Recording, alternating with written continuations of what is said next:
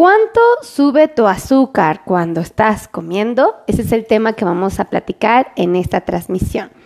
Bueno, pues quiero presentarme, muchos de ustedes ya me conocen, muchos otros no, pero creo que eh, tengo que decirles que yo soy médico dedicado a ayudar a los pacientes que viven con diabetes.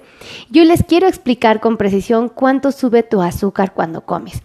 Esta, esta duda se tiene muy frecuentemente.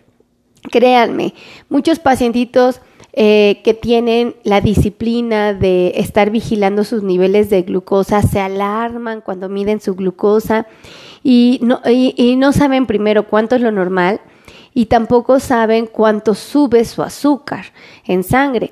Entonces, bueno, pues eh, sabiendo esto, yo creo que, o ah, sí, así sabiendo esto, creo que van a ser más fácil la toma de decisiones. Entonces, pues yo les quiero em, pedir que por favor empiecen a compartir, por favor, compartan, compartan, compartan, compartan, ¿ok?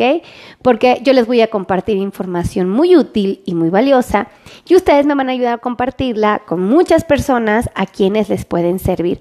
Compartan en Messenger, compartan en su Facebook, compartan en WhatsApp. Por favor, compartan, compartan, compartan, ¿vale? Vamos a empezar a hablar de cuánto sube tu azúcar, ¿ok? Vamos a hablar del tema porque naturalmente que genera mucha confusión, ¿ok? Muchísimas personas han llegado a mi consultorio y créanme que están muy confundidas, pero no es culpa del paciente, es culpa de los profesionales de la salud que no les hemos dicho. Entonces, ahí les va. No todos, ¿eh? hay unos profesionales de la salud buenísimos que tienen eh, todo el, detenimiento para explicárselos y hay otros que a veces no tanto. Entonces digo, ahí les va. Eh, quiero decirles que muchas personas suelen confundir, ¿ok? Confundir las cifras normales de glucosa.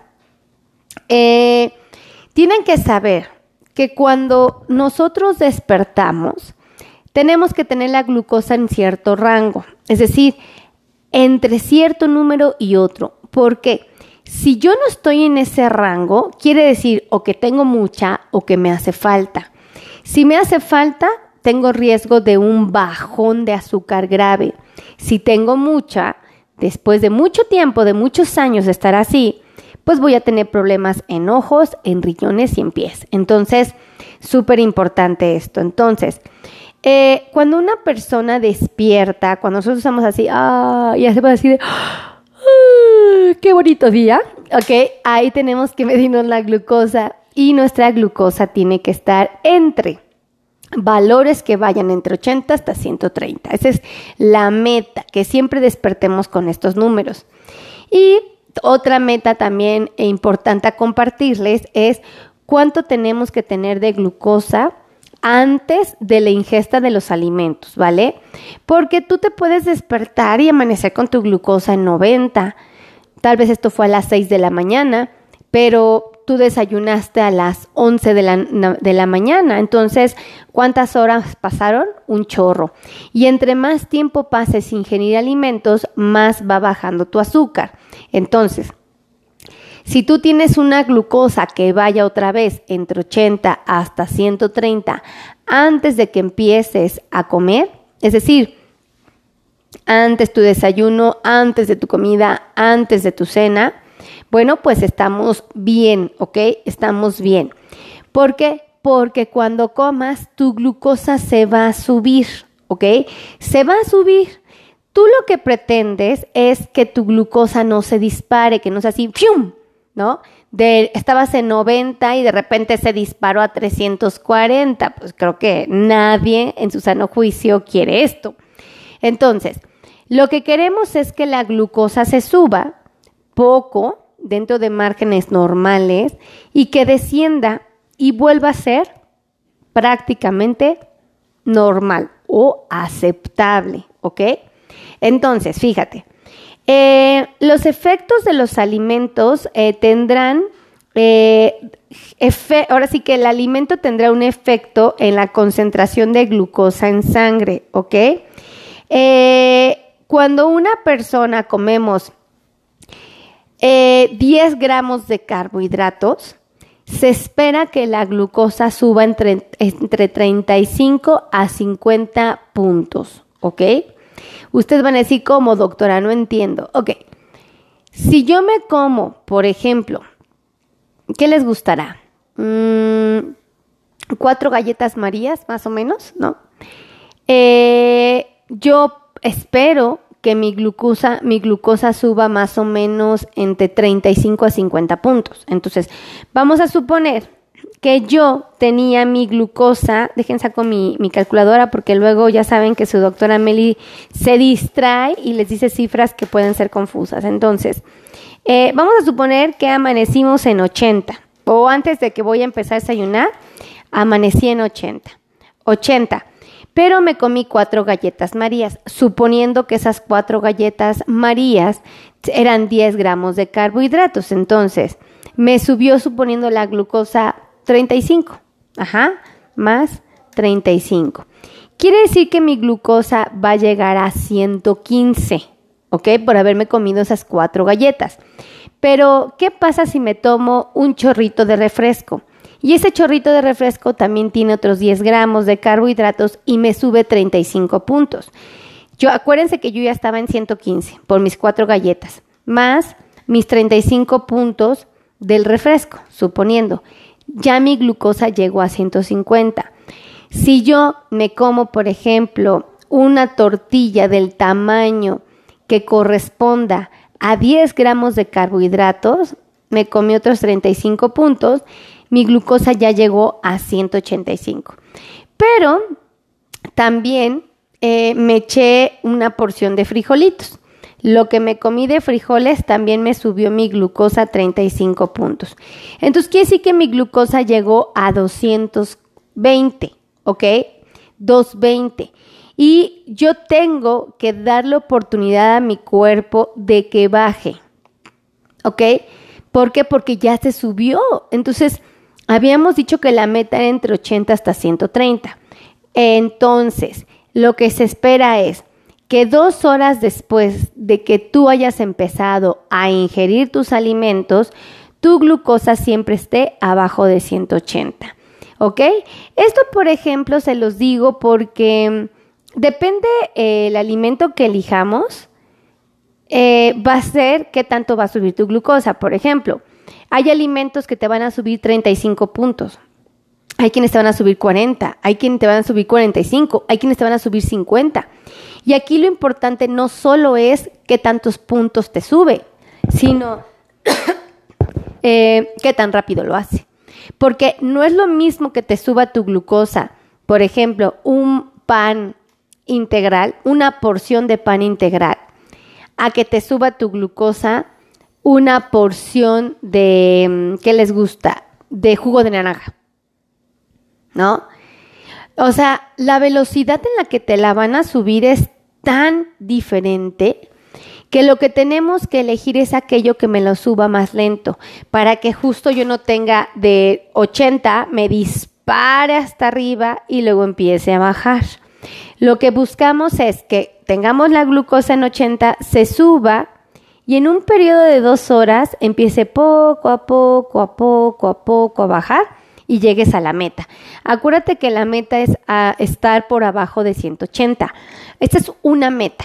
Aquellos que somos más ambiciosos, mm, que francamente queremos como que nuestro paciente sea un poquito más estricto, porque sabemos que eso todavía lo va a ayudar muchísimo más. Bueno, les pedimos que bajen a ciento, por abajo de 140. Esto va a depender mucho de qué tanto apego tenga el paciente, en qué etapa de la capacitación esté, ¿ok? Porque no le puedo exigir esto a alguien que tiene una glucosa de 450 todo el tiempo y le digo que llegue a 140. No sé qué tanto pueda el paciente llevarlo a cabo. Habrá quienes tienen una fuerza de voluntad increíble y dicen, no, yo sí puedo, sí puedo, sí puedo, y lo llevan a cabo, ¿eh? O sea, hay gente que tiene una disciplina sorprendente, un autocontrol de verdad muy, muy bueno. Pero hay quienes no, a quienes nos cuesta un poquito ir bajándole al ritmo de la alimentación eh, para poder llegar a estos objetivos. Entonces, pues obviamente se les pide la primera meta que corresponde abajo de 180. Entonces, eso es algo que deben de tomar en cuenta, que no pueden dejar a un lado, porque créanme, créanme que tenemos que hacer algo que sea sostenible, tenemos que buscar herramientas que nos den la oportunidad de tener este resultado para siempre, ¿ok? Para siempre. Qué padre sería que si yo tengo diabetes, tengo 50 años y yo espero vivir otros 40, ¿no? Que esos 40 años yo tenga una buena, eh, un buen control de glucosa, porque si yo lo tengo bien, voy a llegar a mis 90 años perfecto. A pesar de que tenga diabetes, voy a llegar con ojitos saludables, riñoncitos saludables, piecitos saludables, corazoncitos saludables. O sea, Vean qué tan importante es esto, se percatan. Entonces, yo ahí es cuando les digo, o sea, ¿cuánto sube tu azúcar cuando comes? Va a depender de lo que hayas comido, de la cantidad que hayas comido eh, y del tipo de alimento que hayas comido. No sé si, si habré ahí expresadome correctamente para que el concepto quede claro, pero eh, eso es bien importante. Entonces no caigan en pánico cuando se les suba la glucosa, más bien busquemos alternativas de que cuando se suma, se suba, este, podamos tener hasta cierto punto un buen control, ¿ok? Entonces, eh, si a ustedes, fíjense, yo, eh, por favor, compartan, compartan, compartan. Si están compartiendo, porque en todo estoy, ¿eh? Y nadie me ha saludado. No crean que no me doy cuenta que nadie me puso, hola doctora, buenos días, o hola doctora, buenas tardes. Nadie. Pónganme muñequitos, mándenme muñequitos aunque sea, ¿vale? Entonces, eh, yo les digo, es importante que siempre estén de alguna manera al pendiente de qué es lo que te sube más rápido tu glucosa. Porque dice, gracias doctora, me pone Gabriela, ay Gaby, gracias. Lucía Contreras, muchísimas gracias por estar aquí. Fíjense, tenemos que estar al pendiente de qué tan rápido me sube mi glucosa. ¿Por qué? Porque si yo eh, tengo, por ejemplo, una hiperglucemia, o sea, mi glucosa se sube hasta el cielo, mi cuerpo va a tratar de regularla y puede que, que ahora me provoque un bajón importante. Y ahí es cuando nosotros nos enfrentamos al famoso, aquí en México le llamamos el famoso mal del puerco, ¿ok? Que es que ya comimos un chorro y terminamos de comer y así de, ay, no, de, no, sé por qué comí tanto. No debí, ya ahora tengo, ay, estoy súper cansada, ya no quiero ir a trabajar, ¿no? Ay, ya no quiero hacer mis cosas, ya me siento mal. Ese es el famoso mal del puerco, así le decimos en México. Ustedes cómo le dicen en su país, ¿no? Entonces escríbanme aquí abajito cómo le dicen a esto. Eh, ah, otra cosa, por cierto, si ustedes sienten calambres, piquetes, adormecimientos, ardores, quemazón, frialdad, hormigueos, comezón, dolores en sus pies, amigos, no dejen pasar esto. Esto es una complicación de la diabetes llamada neuropatía. Probablemente nos estamos enfrentando a una neuropatía sensitiva. Entonces, yo les encargo mucho que por favor, a manera de lo posible, atiendan este problema, ¿ok? Si ustedes gustan, yo los puedo ayudar a atender este problema y lo podemos hacer a través de consultas. ¿Ok? Consultas médicas. Pueden ser presenciales, que ustedes vengan al consultorio, o pueden ser consultas virtuales. ¿Esto qué significa? Consultas que sean a través del celular, que puedan ser a través de la computadora. Bueno, ya saben que gracias a Dios hay mucha tecnología en la actualidad y aún los que vivan en otros países podemos entrar en contacto, ¿vale? Así es que hagámoslo. Ahí les van los teléfonos para los que quieran agendar cita eh, conmigo, con muchísimo gusto lo podemos hacer. Eh, ahorita se los dicto, pero antes, por favor, ayúdenme a compartir. Compartan, compartan, compartan. Y acuérdense que tienen no solo que vigilar la cantidad de alimento, sino la calidad. Ajá. Entonces, eh, para que puedan sentirse contentos de que todo el trabajo que han hecho por preservar su salud los está llevando buenos resultados, ¿vale? Dice Lucy, ¿cuánto cuesta la consulta? Mi corazón, te voy a dar los teléfonos para que, porque yo luego yo me hago bolas con tantas cosas. Este, ahí te van los teléfonos. ¿eh? Mi, mi asistente es buenísima, te va a orientar. Los teléfonos son 55 82 16 24 93, ¿ok? Ahí está un teléfono. ¿Quién me puede ayudar a escribirlo? ¿Vale? Ahí les va. Teléfono 55 82 16 24 93. ¿Estamos de acuerdo? Súper, súper, súper importante. Ahí está. Y eh, otro teléfono, ¿les va? Uno de oficina, el primero que les di es de celular y es WhatsApp. En Ciudad de México, acuérdense que estamos en la Ciudad de México. Este, el otro teléfono es 55 90 01 19 99. Entonces, pues muchísimas gracias. Me voy dándoles de verdad eh, un agradecimiento profundo. Para mí es muy gratificante verlos conectados, que me saluden desde Querétaro, por ejemplo. Teta Contreras, Tete, Tete Contreras, perdóname. Un abrazo y un beso hasta Querétaro. Gracias por estar aquí. También tenemos a Carlos Rojas. Un abrazo. Gracias, Carlitos, por estar formando parte de este grupo de amigos de Facebook, de podcast, de YouTube, que me ayudan muchísimo a transmitir esta información valiosa. Por favor, compartan, compartan, compartan, ¿ok?